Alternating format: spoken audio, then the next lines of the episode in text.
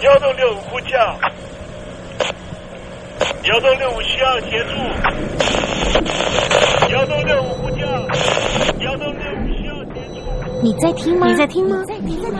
你在你在听吗？人生如航行，去与返，载满多少故事？你要睡上下铺吗？后面这个地方。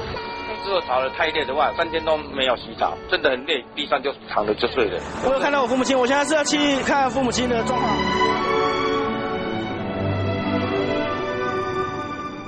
聆听故事湾，让每个故事找到属于自己的码头。我到了那儿以后，我们就往妈妈家去。我一到那边，就感觉我妈妈已经她能够活活下来都不容易，我知道。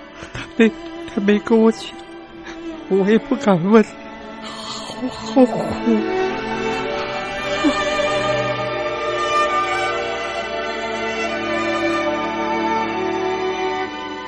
聆听故事湾，聆听故事湾。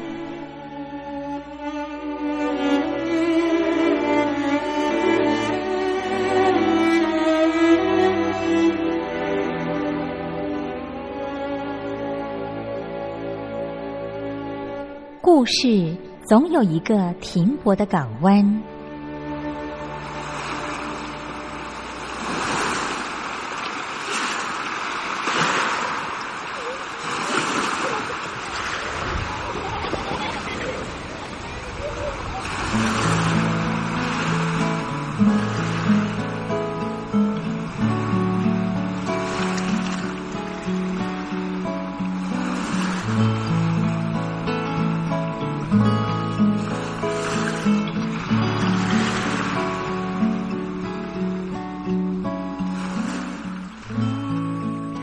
三四五六七七六五四三二一，大陆听众朋友您好，我是您的好朋友东山林，在台北问候您。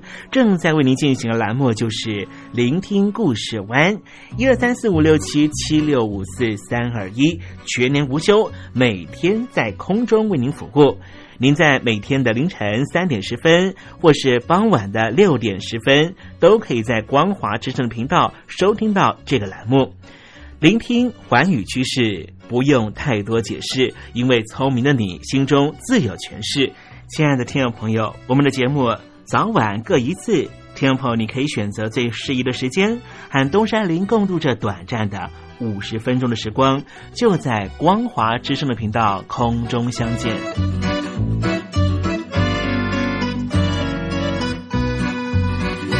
那么，听众朋友，收听、聆听故事湾东山林的节目，到底能够听到什么样的内容呢？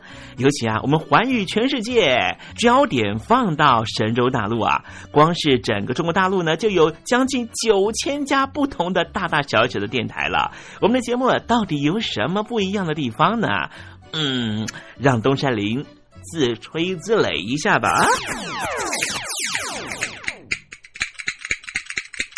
宫中频道何其多，赵钱孙李挺能说。热点平地上直播，仔细听来差不多。直播室外领导多，你说他能怎么说？开场才说茶黑窝，碰上兔狼不敢摸。主播低头翻翻稿，导播左右反复搓，想到孩子泪婆娑。好了好了，都别说，且听东山林怎么说。东山林不是红太狼，也不是那喜羊羊，亲亲海上一叶舟，才能自在自在说。客官呐、你拉把椅子随便坐，袒胸露背床上卧，怎么自在怎么做，就当这是自己家，自己家。睁大眼睛 Showtime!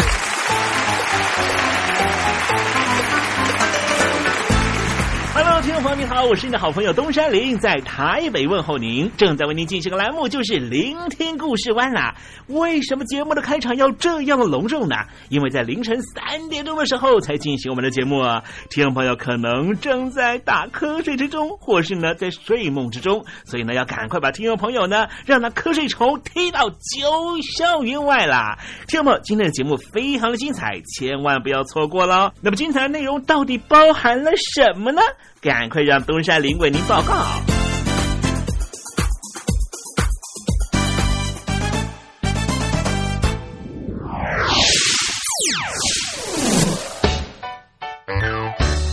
星期六、星期天，猴子爱聊天。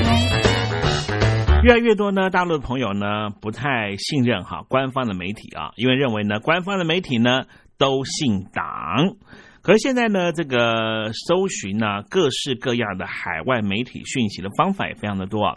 有些朋友呢会去租这所谓的 VPN，或者是呢买一个小碟子啊，各式各样的方法。虽然说呢，这个来自于北京的各式的查气的手腕呢啊也是非常的强烈啊，但是呢仍旧没办法阻挡呢啊听众朋友呢想要能够获得海外讯息的这种求知欲了哈。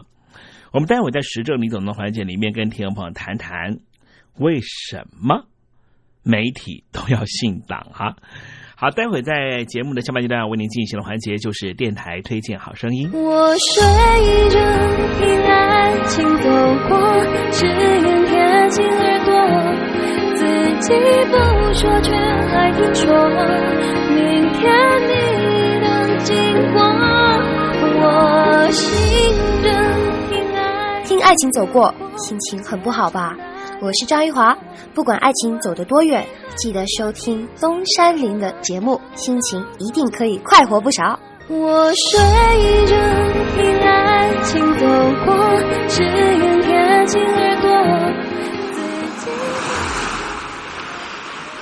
这里是光华之声，在台北发音。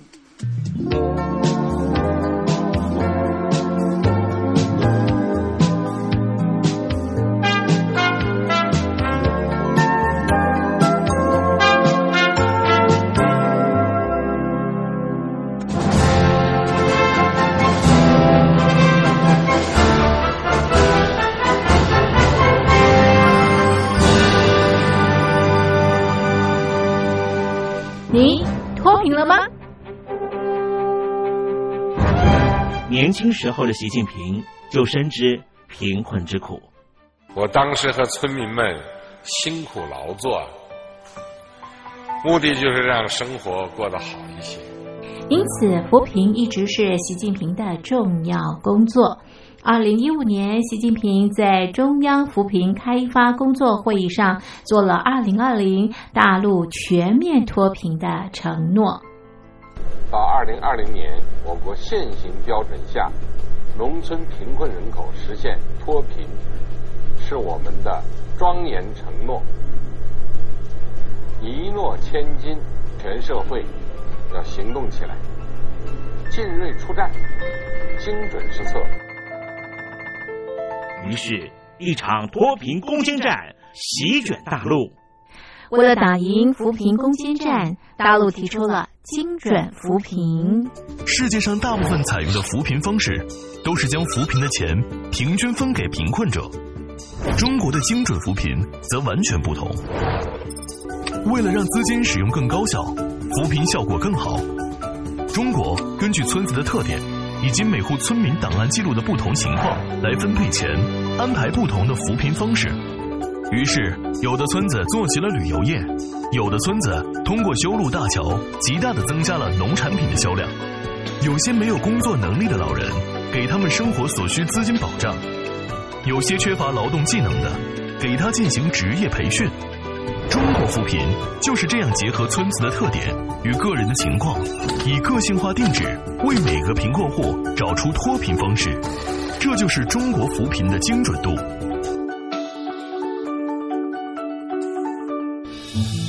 位在山东偏远内陆地区的曹县，二零一七年以七十四个淘宝村名列全中国十大淘宝村群聚第三位，因而摆脱贫困的命运。丁楼村是曹县淘宝村的鼻祖，全村有九成多的家庭在家开网店，大多以服装加工业为主，并形成产业，带动周边乡镇跟进发展，连人口都跟着回流，大学生和外出务工青年纷纷返乡创业。二零一六年，丁楼村的全年电商销售额已高达三个亿，产品远销十多个国家和地区，百分之八十以上的人家拥有私家车。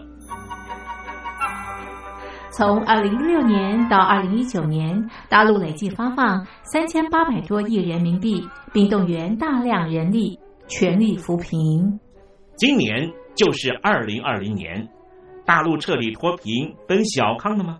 大陆国务院总理李克强在今年人大会议闭幕后的中外记者会上，他是这么说的：“中国是一个人口众多的发展中国家，我们人均年收入的平均水平是三万元人民币，但是有六亿人每个月的收入也就是一千元，一千元。”在一个中等城市，可能租房都困难。现在又碰到疫情，其中有一位农民工说他五十多岁了，在外打工三十多年，每年如此，但今年就没有找到工作，全家都陷入困境。唉，第二朋友，你脱贫了吗？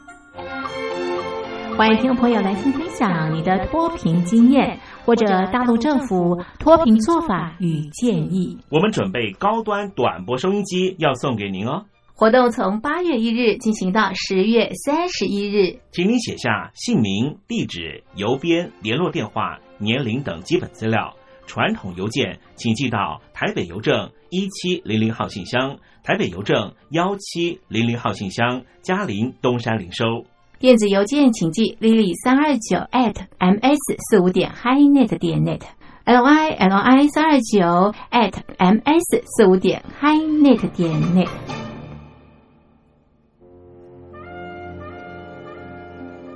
你脱贫了吗？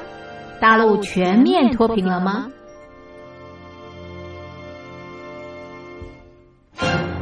现在，请习近平同志。讲话。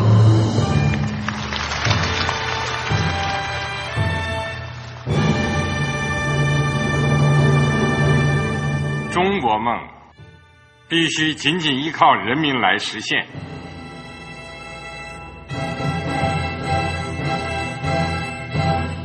好国民得关心家事、国事、天下事。呃，谢谢发言人。我们注意到啊，现在那个外面有很多关于前中央政治局委员周永康的一些消息和报道。我不知道发言人对这个事情有没有什么可以呃透露、可以披露的。国家对于公事啊，不是什么东西都要公示的。我只能回答成这样了，你懂的。作为天津市来说，每年要偿还的这个公路建设的贷款量有多大？哎，这个好国民，这个偿还得回避时政敏感议题。因为他这个这个事儿，我就不好再说太细。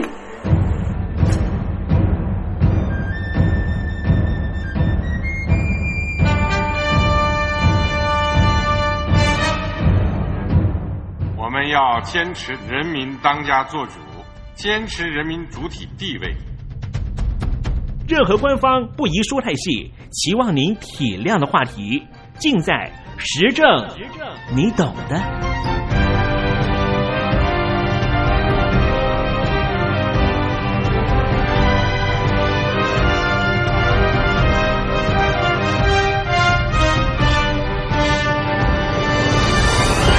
我只能回答这样了，你懂的。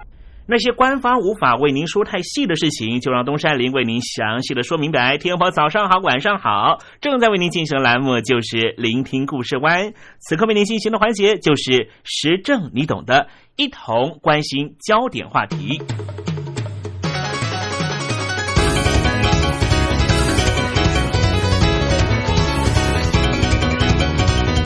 今天东山林跟听众朋友谈谈，在中国大陆所谓的官方媒体。中国大陆的官方媒体工作原则是什么呢？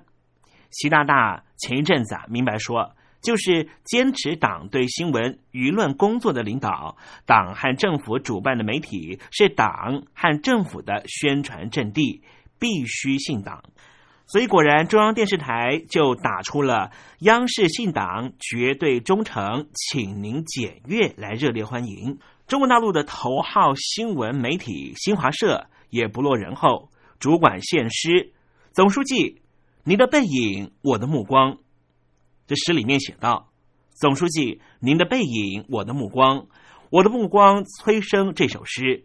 我的手指正让手机滚烫。总书记，你的背影，我的目光。今天有大片向您问好声，今天有诗撕开了我的胸膛，宛如初恋儿女的直白情诗，向习大大书成。这就是。”中国媒体的特性。前一阵子有一部好莱坞的电影，引起了两岸四地的华人，尤其是媒体人的强烈关注。这部电影叫做《Spotlight》，在台湾的翻译叫做《金爆焦点》。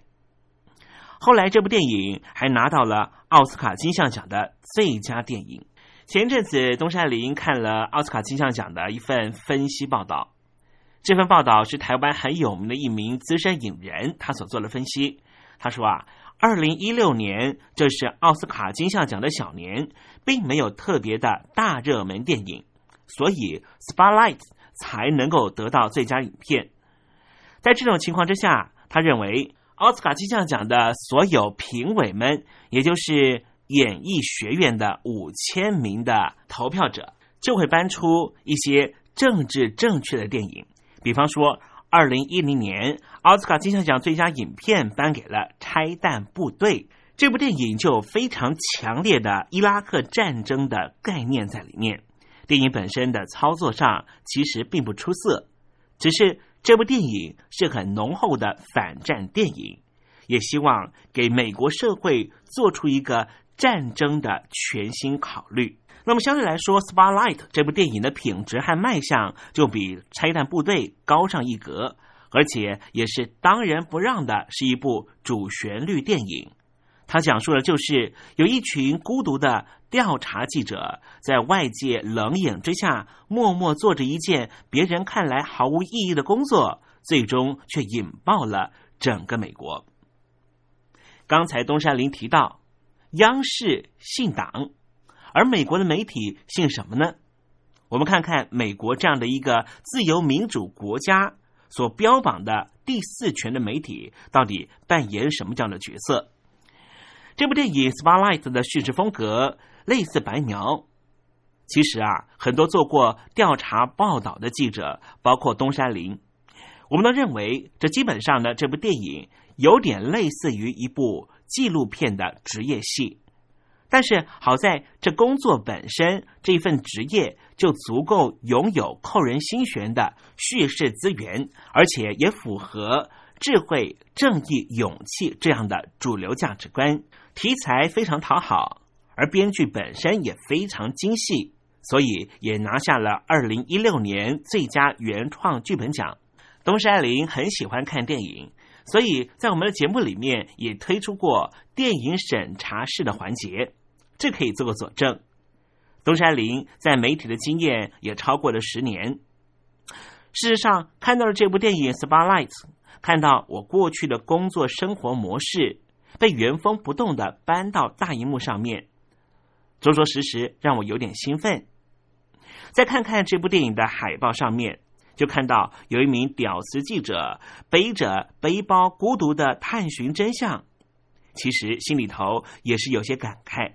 最近在大陆的网民朋友所热爱的影剧戏里面，有一个非常有趣的品相，发展的很蓬勃。这个发展呢，可以说是从美国，也可以说是从日本开始的。日本有很多的电视剧啊，讲的都是某某职业。比方说前几年非常火红的一部电视剧，叫做《家政妇》，这是松岛菜菜子所演的一名家事服务员，如何在机械式的处理客户家里头的家事整理的过程中，发现了这个家族的重大秘密。日本的电视剧啊，常常用一种职业当成叙事背景，而在美国方面，最近几年很红的一部电视剧叫做《纸牌屋》。还有副总统讲述的都是白宫的话题，引发许多网友追捧的《Good Wife》傲骨贤妻，则是以法庭作为背景，在掺杂着女主角她的先生是州长选总统的过程。那么，美国的好莱坞的电影《华尔街之狼》戏骨讲述的都是科技创业和金融业的故事。这些职业本身当然有它的神秘性。而且本来就带有狗血功能，自然成为好莱坞编剧群关注的话题。那么，就东山林过去所从事的新闻本业来说，也是一个从来不缺故事的行业。叙事资源也不会被敏锐的编剧忽略。好莱坞的王牌编剧艾伦·索金有一出非常有名的电视剧，叫做《Newsroom》，讲述的就是一群新闻精英主义的电视人如何在权力和财团之间骄傲的维持自己新闻专业主义的立场。之前东山林还在跑台湾中华民国的行政院的主线的时候，每次到礼拜四要开行政院院会之前。我们这些记者啊，就会在记者室里面看这一出知名的电视剧，大家就会讨论剧情里面和台湾的政治环境的相互对应的细节。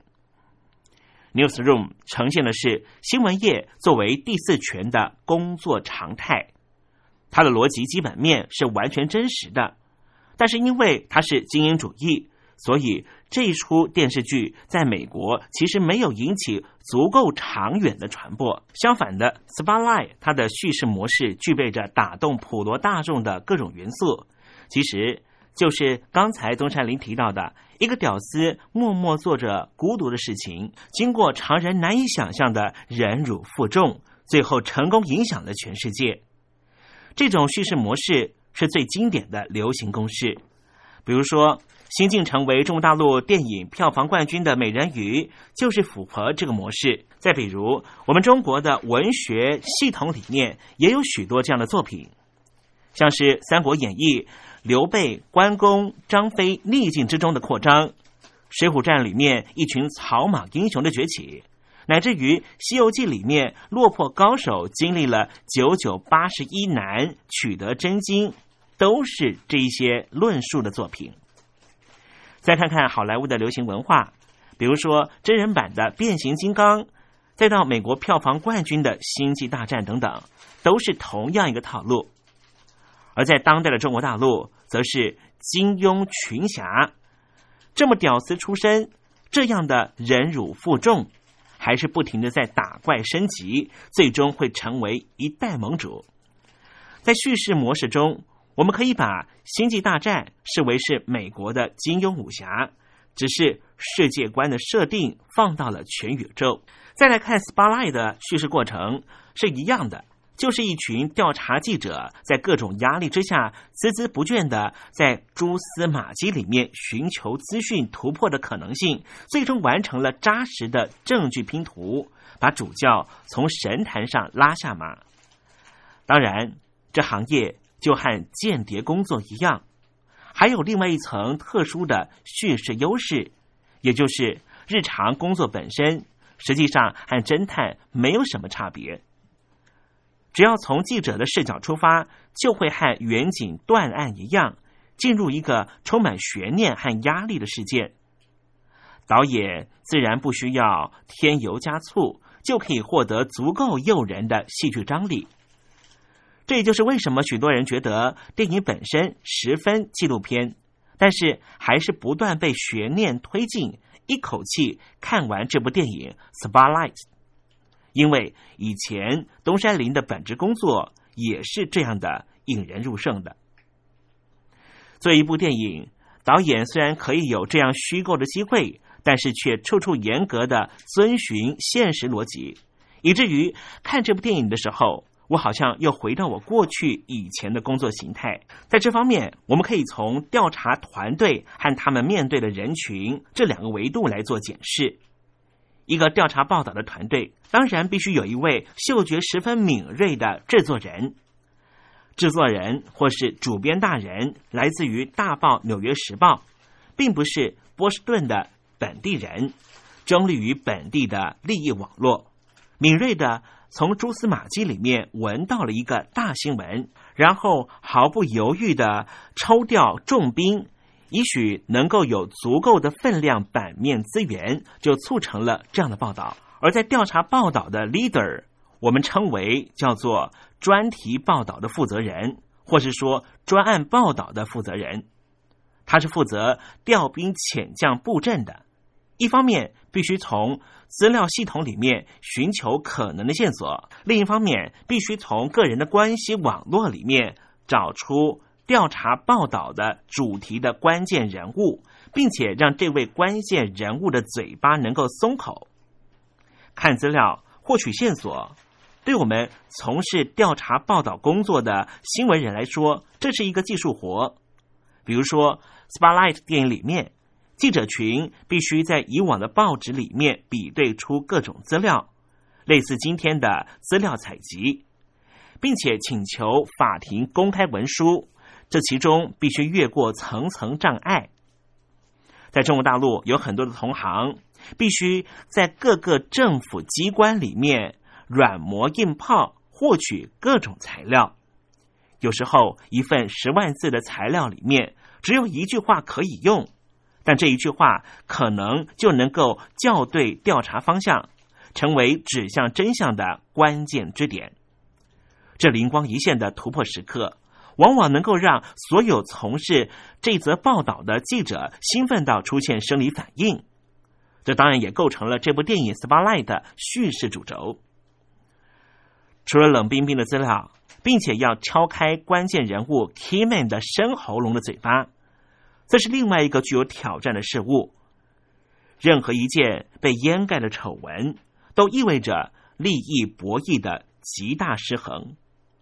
在这部电影里面，弱势的一方的各种举报被长期忽视，而强势的一方，比如教会，具备有强大的资源，所以影响法院和政府。以及各种社会精英，而长期缄默的律师则成为了资讯突破的关键口。无论在电影中，或是在东山林过去所从事的真实的调查新闻工作上，律师往往成为调查报道突破的关键先生。这个群体成为最纠结的一群人，在职业道德和社会正义之间挣扎。电影里面的三名律师。既是调查突破的关键，也是剧情推展的节点。这部电影只需要如实的呈现律师的挣扎，就足以博得观众的掌声。而事实上，也正是如此。至于整部电影幕后的操控者主教，则是一个真实却又像幽灵般的人物。从电影角色来说，他是一个弱势主角，逆袭要干掉的。终极大 BOSS，有一点像是哈利波特需要面对的伏地魔，而在现实生活里，确实也有这样一个掌管着宗教的大 BOSS，在背后控制着事态的进展。听众朋友，听到东山林介绍这一段故事，你是不是很熟悉于看到生活环境里面就有一个巨大的黑手？不断的主导你的生活步调，你的言论空间呢？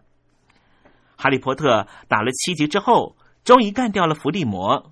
而在这部电影《Spotlight》里面，报道引发了巨大的轰动。这主教最终也不过就是换了一间教堂。这个调查记者对于意识形态管理者的有限胜利，并不狗血，非常真实。同样的。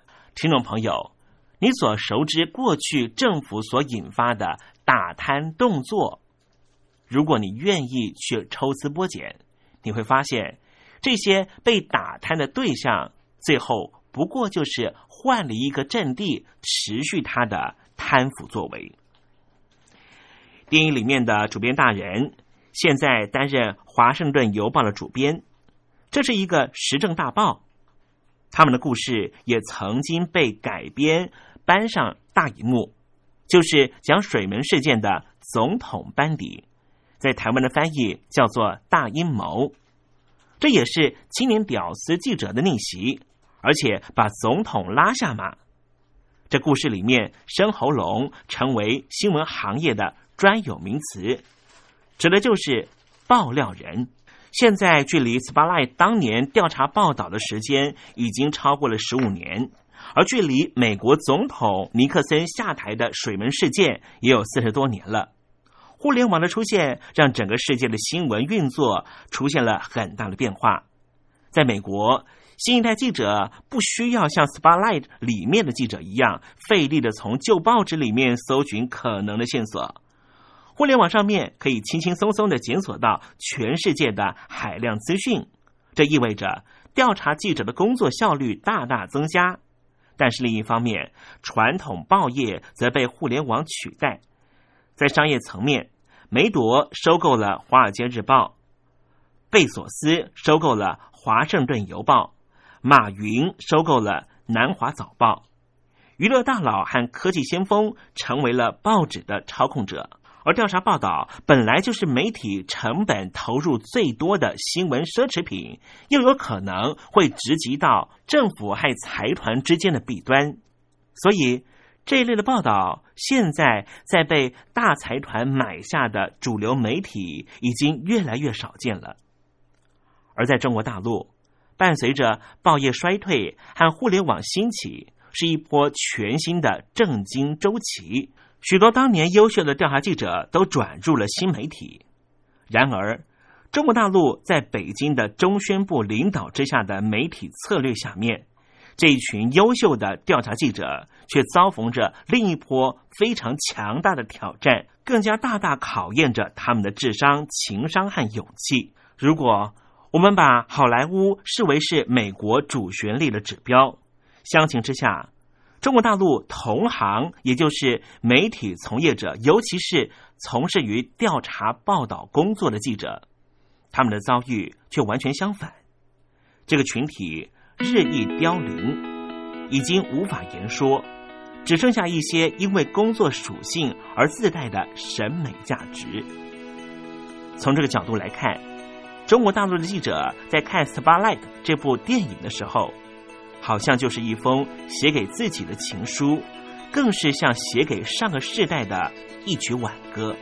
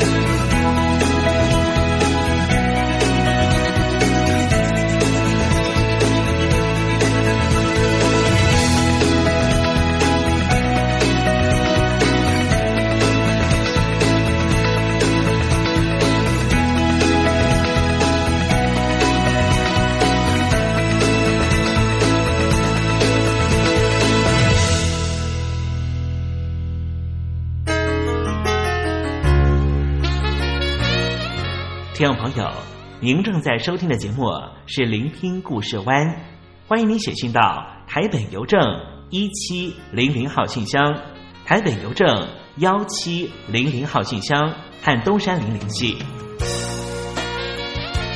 东山林就是东边的山里有只麒麟的东山林。东山林，等候您的来信哦。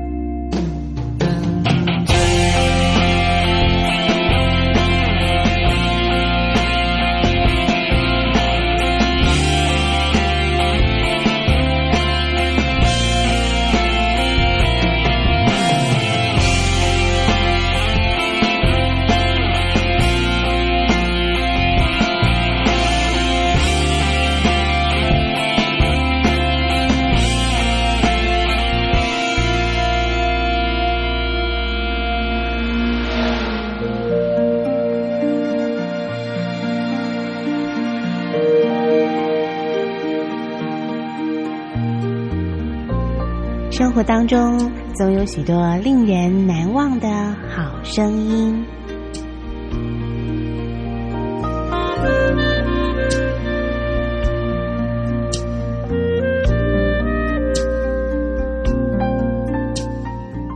电台真心推荐，只想给你最好听的好声音。